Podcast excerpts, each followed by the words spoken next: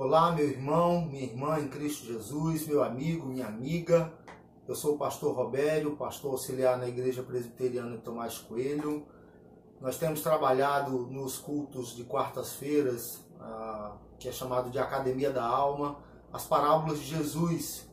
E a parábola de hoje é a parábola da figueira estéreo, que está no Evangelho de Lucas, segundo escreveu Lucas, capítulo 13, os versículos de 6 a 9. Quero então pedir a você que abra sua Bíblia no Evangelho de Lucas, no capítulo 13, os versículos de 6 a 9. Mas antes da leitura bíblica, nós vamos orar, pedindo a Deus direção e sabedoria para a reflexão no texto sagrado. Deus de amor, Deus bendito, muito obrigado por tua preciosa palavra, que ela faça diferença em nossas vidas, que encontre morada em nosso coração, de modo que aquilo que ouviremos do Senhor possa de fato produzir a transformação que necessitamos. Abençoa-nos, ajuda-nos a entender a tua vontade e que esta palavra possa alcançar inúmeros corações, inúmeras famílias, levando conforto, consolo e produzindo a transformação necessária na vida deles. Em nome e por amor de Jesus, nós te pedimos e te agradecemos. Amém. O texto está em Lucas 13, os versículos 6 a 9. O texto diz assim: Então Jesus proferiu a seguinte parábola. Certo homem tinha uma figueira plantada na sua vinha, e vindo procurar fruto nela, não achou pelo que disse ao viticultor: Há três anos venho procurar fruto nesta figueira e não acho. Podes cortá-la. Para que está ela ainda ocupando inutilmente a terra? Ele, porém, respondeu: Senhor, deixa ainda este ano, até que eu escave ao redor dela e lhe ponha estrume. Se vier a dar fruto, bem está senão mandarás cortá-la. Eu quero basear a nossa reflexão é, em três perguntas que julgo serem importantes para o nosso entendimento, para a nossa compreensão, não apenas desta parábola, mas também de todo o contexto em que esta parábola foi contada. Ah, e aí a primeira pergunta que faço é: por que Jesus proferiu esta parábola? Por que você acha que Jesus contou esta parábola? Esta parábola é, está diretamente conectada ao texto anterior, ou seja, ao contexto anterior dessa passagem que eu li. Lucas 13, versículos de 1 a 5. E por que digo isso? Esse contexto, essa passagem anterior, diz que algumas pessoas foram dizer a Jesus, foram contar a Jesus o que Pilatos tinha feito com alguns galileus. Olha que coisa interessante. Não se sabe muito bem sobre este evento, contudo, parece que alguns habitantes da Galileia, eles tinham peregrinado a, até Jerusalém com o propósito de sacrificar no templo. E enquanto se ocupavam desse cumprimento religioso que fazia parte daquela época, Pilatos deu a ordem para que aqueles galileus fossem assassinados. Aqueles galileus, então, foram mortos. E o texto conta para nós que Pilatos misturou o sangue daqueles galileus ao sangue dos sacrifícios. Não se sabe bem se foi Pilatos que misturou o sangue dos galileus ao sangue dos sacrifícios, ou se foram aqueles assassinos sanguinários que trabalhavam para Pilatos, que estavam servindo a Pilatos. Aí algumas pessoas, sabendo da tragédia, foram dizer a Jesus o que havia acontecido. Porém, existe algo oculto nessa afirmação, existe algo oculto nessa informação que foi levada a Jesus, que só seria revelado após a resposta de Jesus. Jesus então recebe a notícia, as pessoas falam da tragédia que havia acontecido, do que Pilatos tinha feito, e Jesus afirma que aqueles galileus que morreram não eram mais pecadores do que os demais. Olha que coisa interessante. O que estava em jogo naquele momento era o conceito de que doenças incuráveis, tragédias, mortes, desastres de alguma forma era um resultado de punição de pecado pessoal. Muitos judeus acreditavam nisso. Se está passando por alguma luta, por alguma dificuldade, se morreu por meio de uma tragédia, é consequência da punição divina. E aí isso estava tão presente, queridos, no entendimento judaico, que os discípulos de Jesus fazem uma pergunta a Jesus e a resposta de Jesus, a pergunta dos discípulos e a resposta de Jesus está relacionado a esse contexto também. Em João, no capítulo 9, os versículos 1 e 2, o texto diz que caminhando Jesus viu um homem cego de nascença. E os discípulos então perguntaram a Jesus: Mestre, quem pecou? Este ou seus pais para que ele nascesse cego? Era o entendimento da maioria dos judeus se está sofrendo alguma coisa, se morreu por meio de uma tragédia, tem pecado aí. Tem algum pecado aí.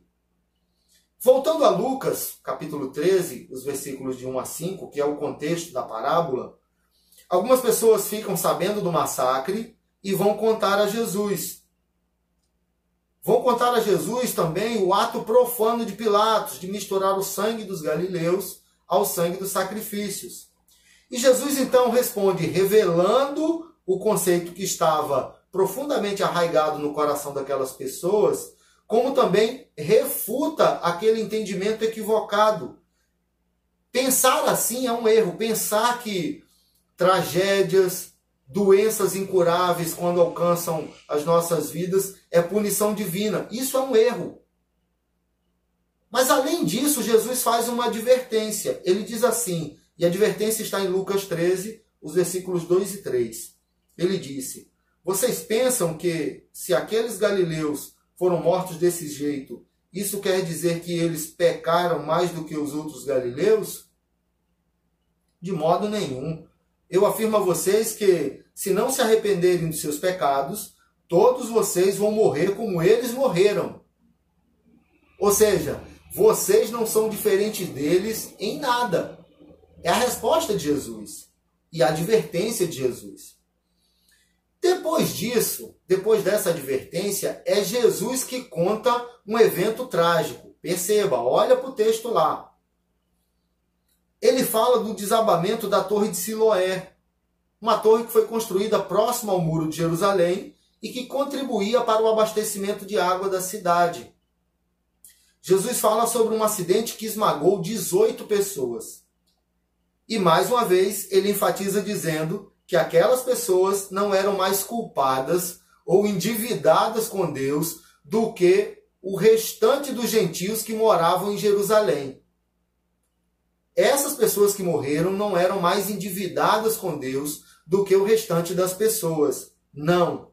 E Jesus então fecha afirmando que todos precisam se arrepender dos seus maus caminhos senão sofrerão as mesmas consequências. É nesse contexto, queridos, que a parábola nasce. É nesse contexto que Jesus conta a parábola.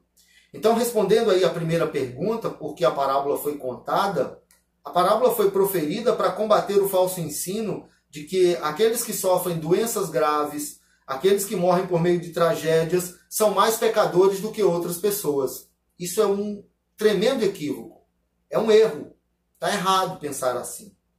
Então, eu tenho uma palavra de Deus para você nessa hora. Uma palavra de conforto. Se você está passando por um momento difícil, se está passando por um momento turbulento, por favor, pelo amor de Deus, não pense que isso é punição divina, porque não é. Porque na verdade o que nós temos recebido de Deus é graça, é bondade, é amor. Deus não nos trata de acordo com os nossos erros. Na verdade, ele nos trata com bondade, com amor e com graça. Então, não entenda que é punição divina. Por outro lado, Se você estiver numa boa situação, estiver vendo alguém passando por alguma dificuldade, passando por alguma luta, não se ache melhor do que essa pessoa, porque você também não é. Todos nós somos igualmente pecadores diante de Deus. Entendeu até aí? Ok, então respondida a primeira pergunta. A segunda pergunta é: qual é o tempo ideal para a apresentação dos frutos? E aí, essa pergunta, essa segunda pergunta, já está ligada diretamente à parábola da figueira estéril. A segunda pergunta é: qual é o tempo ideal para a apresentação dos frutos? Eu não sei se naquela época é, era diferente dos nossos dias, mas eu fui pesquisar e encontrei uma, uma matéria numa revista de 2018, tá? Já tem algum tempo. E aí a revista dizia que os figos devem ser plantados no segundo semestre do ano, ou seja, aproximadamente ali na, na primavera, né? Segundo semestre. E que o tempo para a colheita dos figos é de aproximadamente entre um e no máximo dois anos. Então, esse é o tempo para a colheita. Você deve plantar a figueira no segundo semestre do ano e os frutos poderão ser colhidos entre um e dois anos no máximo. Na parábola da figueira estéril, o dono da vinha disse que já haviam três anos, três anos de busca e procura por frutos, mas ele não encontrava os frutos. Por isso ele sentenciou: pode arrancá-la. Ela está se alimentando dos nutrientes da terra, mas não tem produzido nada. A palavra do dono da vinha para o viticultor, para aquele que cuidava da vinha, é: pode arrancar. Essa figueira estéril é inútil, não serve para nada e ainda está se alimentando dos nutrientes da terra, está ocupando espaço. Então, arranca, tira ela daqui. Pensando, queridos, na parábola, é, pensando na parábola como relacionada à nossa vida, que ela foi contada para mostrar que todos nós somos iguais diante de Deus e por isso é, precisamos de arrependimento, de, precisamos produzir frutos dignos de arrependimento, precisamos de conversão, precisamos da produção de frutos que estejam relacionados ao Evangelho. Eu pergunto a você, qual é o tempo ideal para a demonstração desses frutos após a nossa conversão em Cristo Jesus. Mas talvez você esteja se perguntando: tá, e que frutos são esses? Quais são esses frutos? Essa resposta ela é fácil de ser respondida. Ela não é tão fácil de ser colocada em prática, mas é fácil de ser respondida. Porque o fruto do Espírito está registrado em Gálatas, capítulo 5, versículos 22 e 23. E o fruto do Espírito é amor, alegria, paz, paciência, bondade, fidelidade, mansidão, domínio próprio. Então, tá aí o fruto do Espírito. São frutos que todo cristão, todo aquele que experimentou uma conversão genuína, deve produzir. Mas qual seria o tempo ideal para a produção desses frutos? Para a reprodução desses frutos? Eu fiz essa esse questionamento, ou na verdade o meu questionamento se dá porque nossas ações devem revelar que nós fomos alcançados e transformados por Deus. A resposta a essa pergunta, a esse questionamento, tem relação com o testemunho. E aí há uma palavra de Jesus muito importante para nós, que está registrada em Mateus capítulo 5, versículo 16. O texto diz assim: Assim brilhe também a vossa luz diante dos homens, para que vejam as vossas boas obras e glorifiquem a vosso Pai que está nos céus. Entendeu? Eu fiz essa pergunta porque, de alguma forma, a palavra de Jesus aos seus ouvintes é: já passou da hora de vocês compreenderem que vocês são habitados por Deus, que o corpo de vocês, que a vida de vocês é templo do Espírito Santo. Já passou da hora de vocês entenderem que alguns pecados não devem ser cultivados, pelo contrário, eles devem ser abandonados. Já passou da hora de vocês entenderem que não podem seguir os conselhos dos ímpios e nem as suas práticas. De alguma forma, a palavra de Jesus é uma advertência para nós hoje nesse sentido. Há pessoas que, após conhecerem Jesus, após experimentarem uma conversão genuína, elas amadurecem com muita rapidez, com muita facilidade. O processo de maturação é muito rápido. Há pessoas que experimentam uma conversão genuína e que o processo é um pouco mais lento. Se dá de forma mais lenta, pausada. Porém, a, existe, de acordo com essa parábola de Jesus, um tempo limite para que os frutos sejam apresentados. A partir de uma conversão genuína, essa é a ênfase de Jesus. A partir de uma conversão genuína, os frutos dignos de arrependimento e dignos do evangelho precisam ser apresentados. E aí vem uma outra pergunta para você. Você tem apresentado esses frutos diante de Deus e do mundo? A gente fecha então essa questão e parte para a última pergunta da nossa reflexão, que é: por que o viticultor pede mais tempo ao dono da vinha? Por que o viticultor pede mais tempo para a figueira? Por que, que ele faz isso? E aí, os versículos 8 e 9 da parábola que lemos, Lucas 13, versículos 8 e 9, diz assim: Ele, porém, respondeu: Senhor, deixa ainda este ano, até que eu escave ao redor dela e lhe ponha estrume. Se vier a dar fruto, bem está, se não, mandarás cortá-la. O viticultor, que era o empregado que cuidava da vinha, ficou visivelmente perturbado com aquela notícia, com aquela ordem de que ele deveria arrancar a figueira. Corta! Por que, que o viticultor fica perturbado? Porque a figueira havia se tornado objeto do seu amor, do seu cuidado, do seu interesse. E agora o proprietário ordenou que ele arrancasse. O coração do viticultor certamente estava sofrendo com aquilo poxa, será que se investir um pouco mais de tempo, um pouco mais de recurso, adubo, será que ela não produzirá?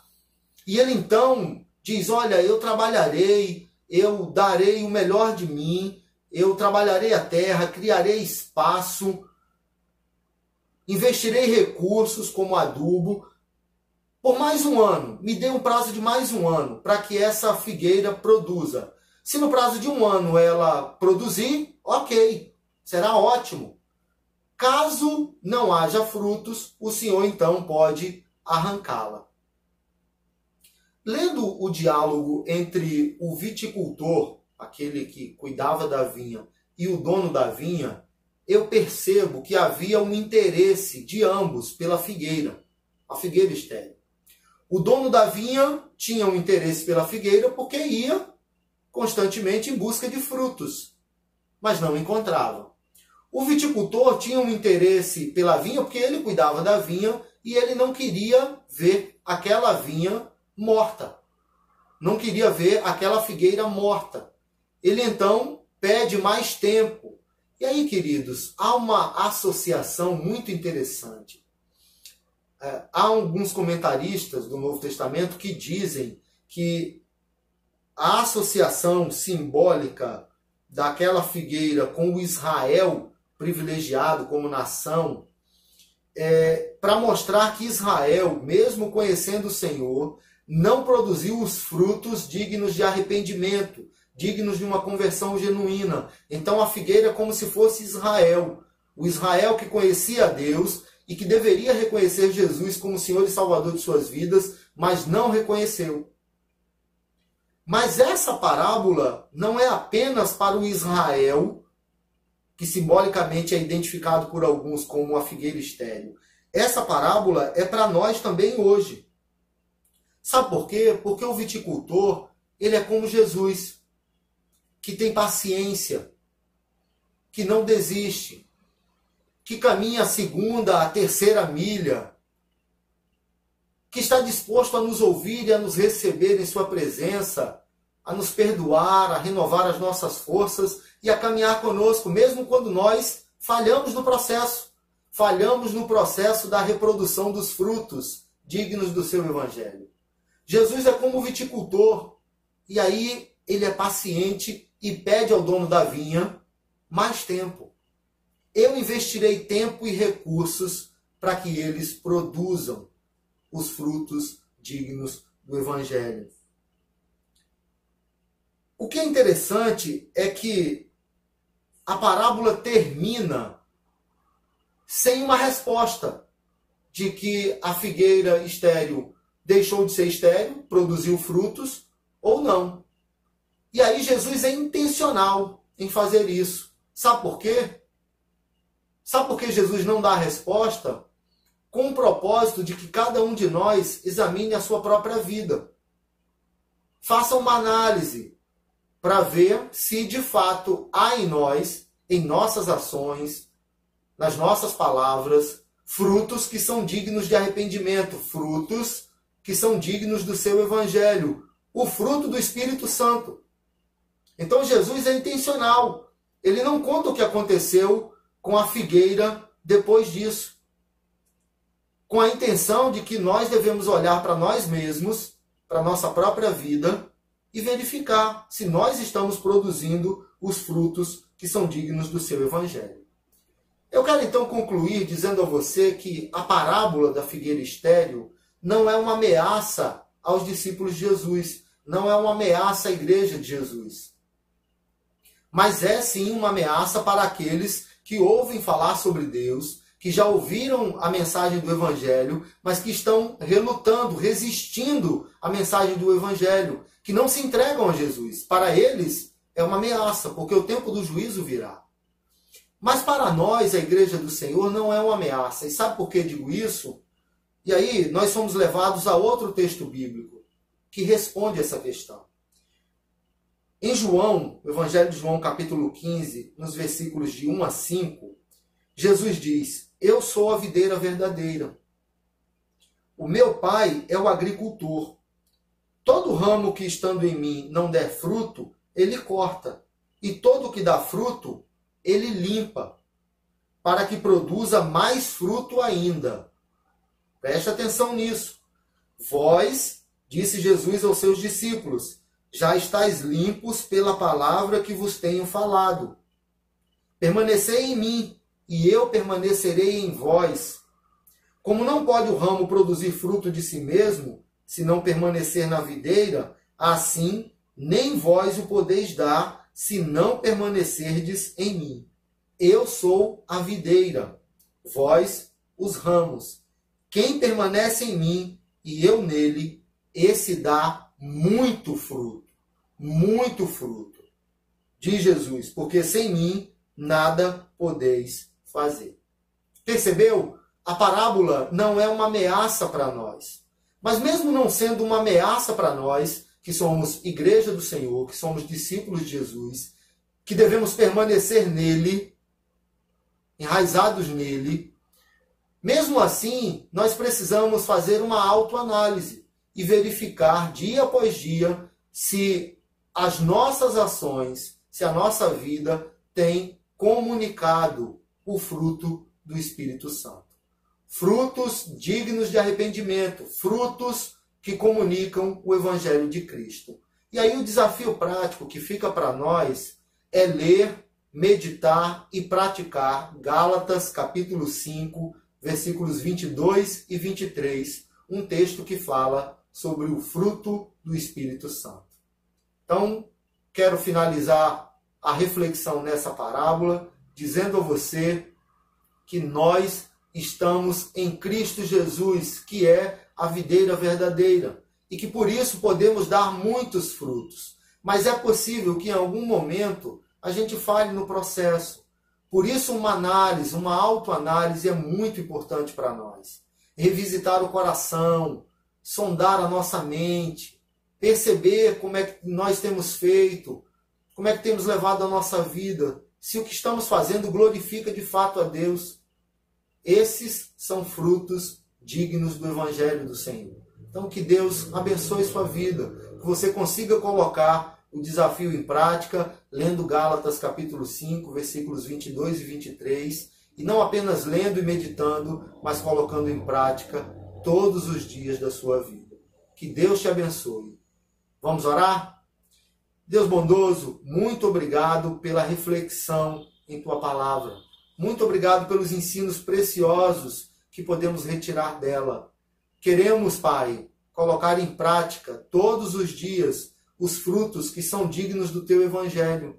E para isso precisamos ser influenciados e orientados pelo teu espírito. Que o fruto do Espírito Santo esteja presente em nossa vida e que o mundo veja as nossas boas obras e exalte e glorifique o teu nome sempre.